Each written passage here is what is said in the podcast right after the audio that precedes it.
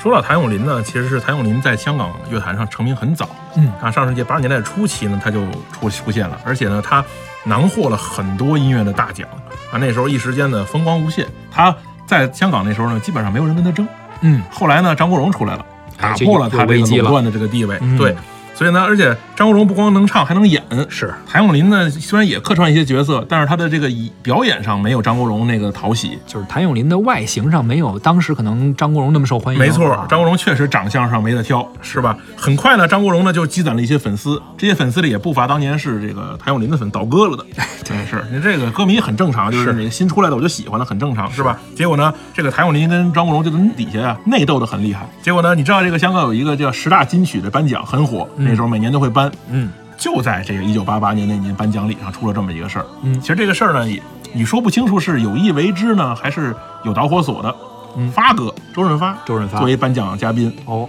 上台以后呢，要把这个奖呢颁给谭咏麟。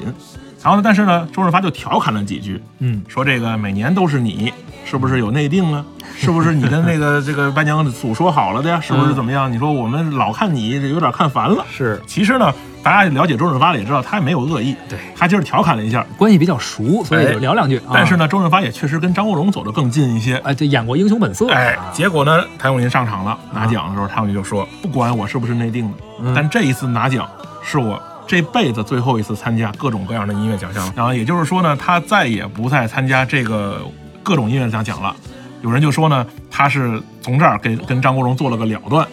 也不知道他到底是因为赌气呀、还是因为早就设计好了的。或者说激流勇退哎，了，激流勇退了，而且从那时候之后，也确实没有再参加过任何奖的评选，这可能有一些东西真的就是历史之谜。你说不太清啊楚。包括当时我记得《我是歌手》孙楠退赛是啊没错也有各种传言啊啊。反正至于为什么突然间那个时候退赛，哎，可能也只有但孙是楠知我道。个人也觉得呢，嗯其实更多上来说，可能还是因为自己的未来的发发展的一些考虑。嗯，你发现这谭咏麟退退出了以后，等九十年代初期，整这个四大天王起来以后，也确实无缝的衔接了他这个是，就也是历史的潮对流他吧。本身真的在在台上，万一哪天被人拍上，可能也挺难受的。那以这么一个姿态呢，这个落幕也好，是谢幕也好，可能也是比较好的一个收场方式。所以就像有一些球星啊，在自己得了一个什么冠军之后啊，嗯是是啊宣布挂靴了，没错啊，可能也有这个原因，没错也知道未来这长江后浪推前浪，哎不想被拍在沙滩上。对，那个时候呢，不仅是在香港歌坛上，这个谭咏麟的粉丝和这个张国荣的粉丝打，嗯，在大陆上，大家也分成两波。哦，啊，曾经这个湖南卫视的主持人汪涵就聊起了这个事儿，说当年他上大学的时候，